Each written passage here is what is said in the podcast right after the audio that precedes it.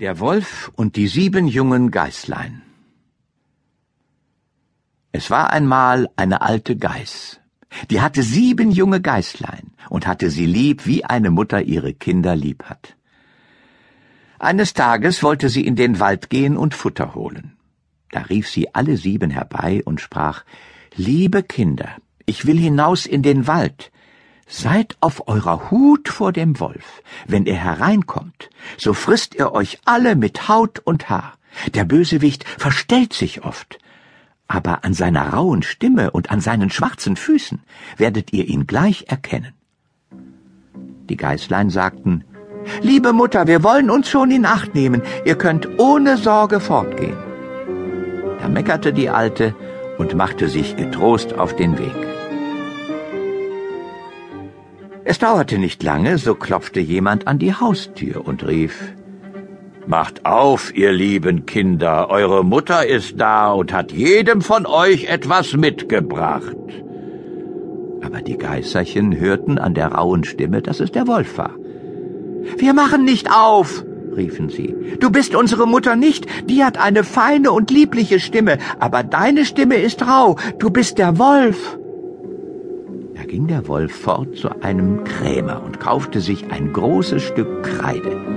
Die aß er und machte damit seine Stimme fein. Dann kam er zurück, klopfte an die Haustür und rief, Macht auf, ihr lieben Kinder, eure Mutter ist da und hat jedem von euch etwas mitgebracht.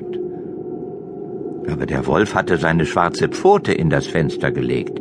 Das sahen die Kinder und riefen, Wir machen nicht auf. Unsere Mutter hat keinen schwarzen Fuß wie du.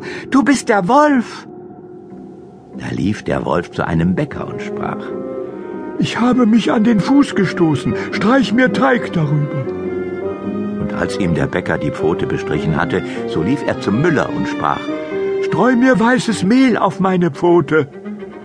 Der Müller dachte, der Wolf will einen betrügen und weigerte sich. Aber der Wolf sprach, Wenn du es nicht tust, so fresse ich dich. Da fürchtete sich der Müller und machte ihm die Pfote weiß. Ja, so sind die Menschen. Nun ging der Bösewicht zum dritten Mal zu der Haustüre, klopfte an und sprach, Macht mir auf, Kinder, euer liebes Mütterchen ist heimgekommen und hat jedem von euch etwas aus dem Walde mitgebracht. Die Geißerchen riefen, Zeig uns erst deine Pfote, damit wir wissen, dass du unser liebes Mütterchen bist. Da legte er die Pfote ins Fenster. Und als sie sahen, dass sie weiß war, so glaubten sie, es wäre alles wahr, was er sagte, und machten die Türe auf. Wer aber hereinkam, das war der Wolf. Sie erschraken und wollten sich verstecken. Das eine sprang unter den Tisch, das zweite ins Bett, das dritte in den Ofen, das vierte in die Küche, das fünfte in den Schrank, das sechste unter die Waschschüssel, das siebente in den Kasten der Wanduhr. Aber der Wolf fand sie alle und machte nicht langes Federlesen. Eins nach dem andern schluckte er in seinen Rachen nur das Jüngste in dem Uhrkasten. Das fand er nicht. Als der Wolf seine Lust gebüßt hatte, trollte er sich fort, legte sich draußen auf der grünen Wiese unter einen Baum und fing an zu schlafen. Nicht lange danach kam die alte Geiß aus dem Walde wieder heim. Ach, was musste sie da erblicken. Die Haustüre stand sperrweit auf.